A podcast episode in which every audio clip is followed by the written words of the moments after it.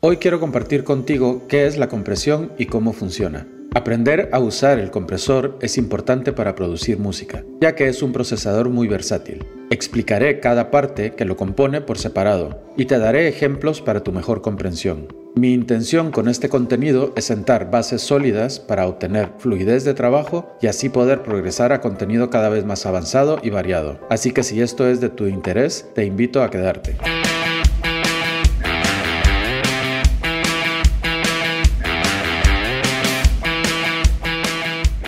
Hola y bienvenidos al episodio número uno de la serie Producción Musical Fundamentos. Mi nombre es Sergio de SLG Productions, una empresa dedicada a compartir conocimiento en español de producción musical y creación de contenido audiovisual. Es un gusto compartir contigo, así que sin más retraso, entremos de lleno al tema.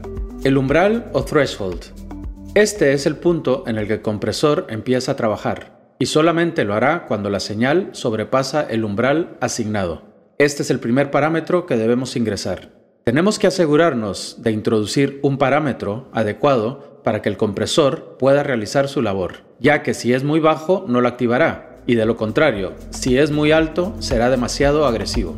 Proporción o ratio es la cantidad de compresión que se aplicará a la señal, o sea, el balance entre la entrada y la salida por encima del umbral. Esto quiere decir que por cada decibelio que sobrepasa el umbral se aplicará una reducción. Si tomamos por ejemplo un ratio de 2 a 1, esto significa que por cada 2 dB por encima del umbral tendremos 1 dB de salida. De la misma manera, si lo configuramos con un ratio de 8 a 1, tendríamos 1 dB de salida por cada 8 que sobrepasen el umbral, y así sucesivamente.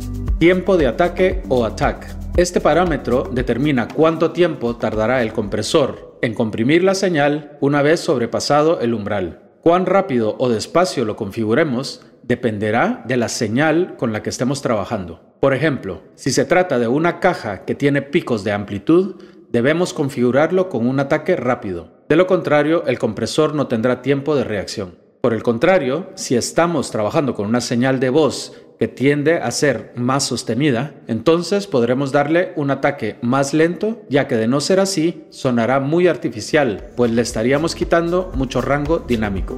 Tiempo de decaimiento o release.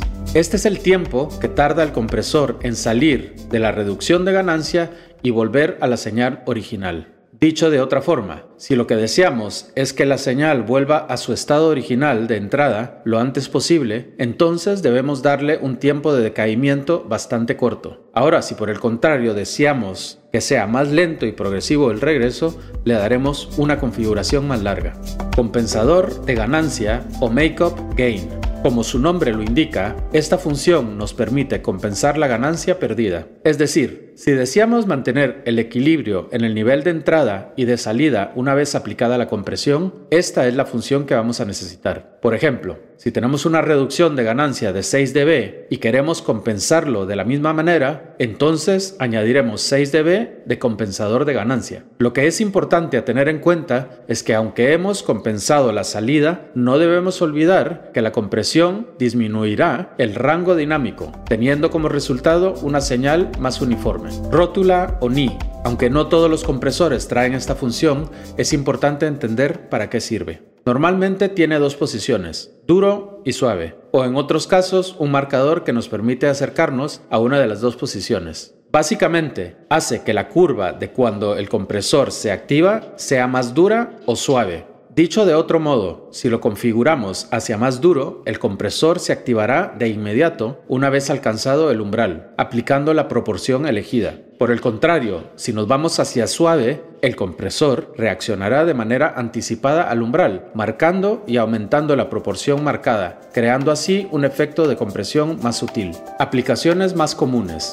Normalmente se suele usar como una inserción de canal, ya que lo que pretenderíamos en este caso es afectar únicamente a un sonido a la vez. Por consiguiente, insertaríamos uno para cada canal con sus respectivas configuraciones. También se suele usar en canales de grupo, sobre todo en la fase de mezcla, si lo que deseamos es afectar a varios canales a la vez, por ejemplo, el grupo de batería. Otra aplicación bastante conocida es la compresión paralela, que sin entrar mucho en detalle, consiste en mezclar una copia de la señal original con una copia con compresión. Esta técnica es aplicada comúnmente al grupo de batería, de allí que también se llama New York Drum Compression o compresión de batería Nueva York. Una de las aplicaciones más usadas hoy en día es sin duda la de sidechain, que es usada en muchos géneros de música. Consiste en mandar la salida de señal de un canal a la entrada del compresor insertado en otro canal. Esto es de suma ayuda cuando ambos canales comparten frecuencias y deseamos destacar una por encima de otra,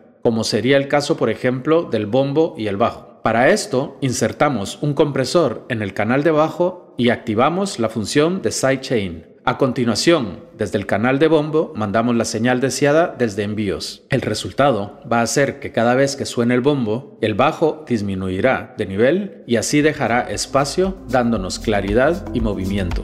Muy bien, hasta aquí con este episodio. Espero te sea útil y además te ayude en tus producciones musicales. Si deseas descubrir más contenido de este tipo, te invito a que me sigas en este podcast y visites mi página slgproductions.com, donde encontrarás enlaces a mi canal de YouTube, el blog y la escuela online, entre otros. Un saludo y hasta la próxima.